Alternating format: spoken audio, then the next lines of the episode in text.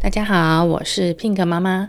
今天要来跟大家继续分享的是《一千零一夜》其中一个很神奇魔幻的故事，叫做乌木马。很久很久以前呢，在波斯国有一个执掌大权的国王。有一天呢，有一位科学家呢来求见国王了。那他手上呢抬着一匹乌木马，就是黑色的，然后用木头做成的马，想要献给国王。国王觉得很好奇啊。他就觉得，嗯，你给我这一匹乌木马有什么作用呢？这个科学家就说啊，这一匹乌木马呢，它能够带着骑着它的人呢，飞到任何的地方去。那国王就说，如果你要把这一匹马献给我，那你希望得到什么样的赏识呢？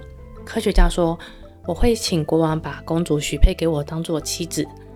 嗯，国王呢就答应了这个科学家，但是呢，他在答应之前，他想要先测试一下这匹乌木马到底有没有像科学家讲的这么的神奇。这时候呢，站在旁边的王子听到了这一切的对话，他就自告奋勇的跟国王说：“父王，就让我来骑吧，我来试试一试这一匹马的能耐，是不是像是不是像这位科学家讲的一样。”好，说完呢，王子就跳上了乌木马。那这科学家呢，就教王子说：“你就按住木马身上的一个按钮。”那王子呢，就伸手一按住按钮之后呢，木马就开始噔噔噔噔噔噔噔震动了起来，然后就咻就飞起来，飞到了云霄之中，越飞越高，越飞越高，已经看不到地面了。国王子这时候心里就觉得很害怕，但是呢，已经没有人可以教他木马怎么操作了，他只能自己研究这一匹木马。经过了一番手忙脚乱之后呢，他终于可以得心应手的驾驭这一匹乌木马喽。那果然呢，这匹乌木马就像科学家说的，可以飞好久好久好久。王子呢，骑着乌木马来到了一座美丽的城市，那他看到地上呢有一个。宏伟华丽的宫殿，于是呢，他就将乌木马呢降落在宫殿的屋顶上面。哦，原来呢，这个宫殿是纱纳城公主的住的宫殿。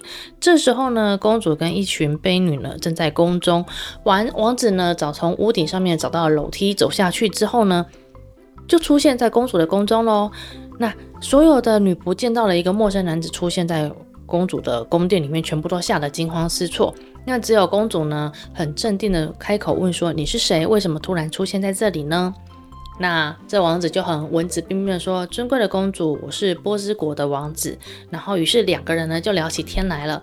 这时候呢，很慌张、很慌张的女仆呢，赶快跑回了王宫，告诉了国王这件事情。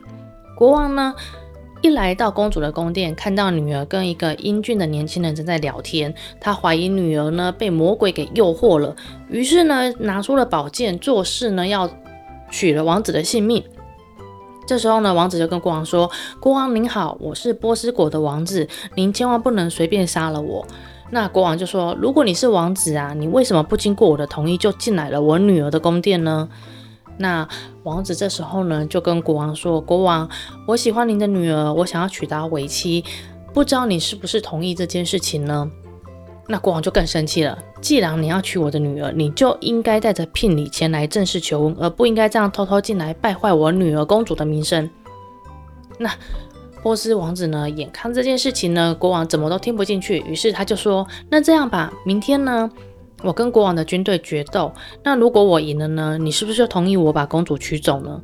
那国王想说，你这个王子假，你这个假冒的王子，你就只有一个人而已，你想要跟我的军队决斗，我的军队何其厉害呀！那我明天一定是稳操胜算的。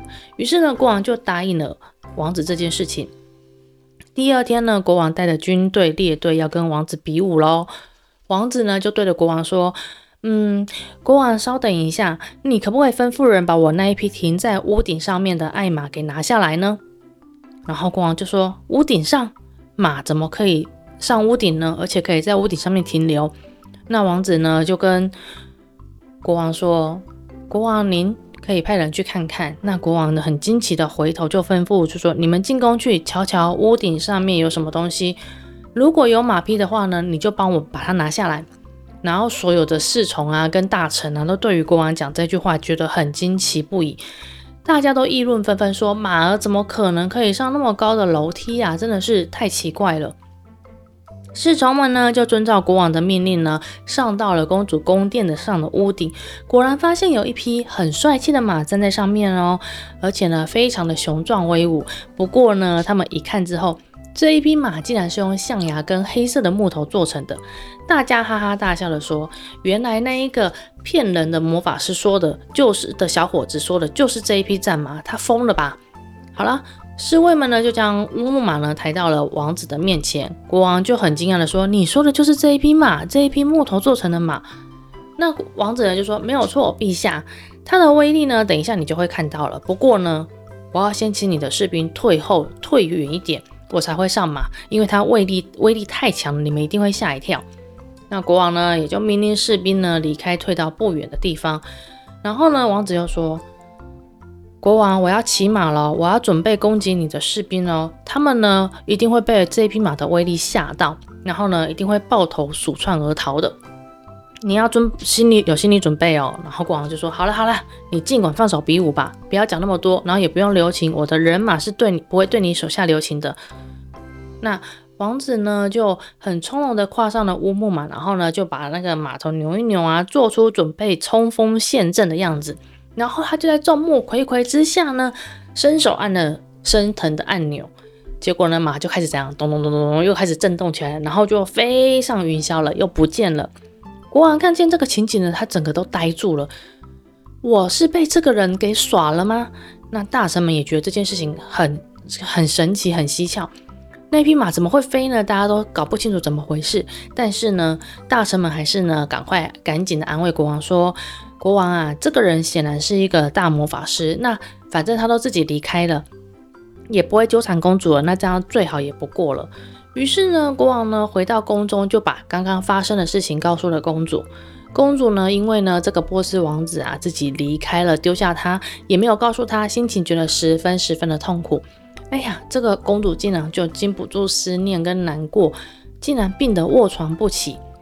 好啦，那我们来说说这个波斯王子啊，他骑了乌木马飞到空中之后呢，他终于摆脱了危险，那也很快的飞回了波斯国。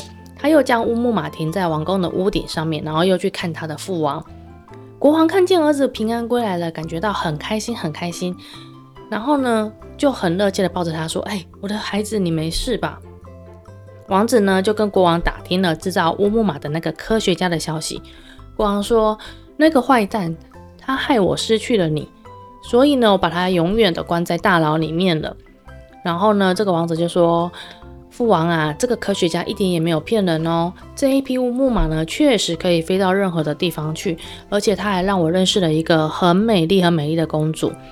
王子呢，将自己的遭遇呢告诉了国王。那国王听了之后呢，决定释放了这个科学家，然后呢，赏赐给这个科学家很多很多的金银珠宝，然后还把他当做就是贵宾一样款待。可是大家还记得之前这个科学家说他希望得到什么样的赏识吗？对呀，就是呢，之前呢，这科学家跟国王说，如果我把这个木马献给你，我希望呢，我可以娶到您的女儿，就是国王的公主。但是呢，因为这个科学家实在是长得太丑太丑了，国王呢始终不肯兑现承诺，将女儿嫁给他。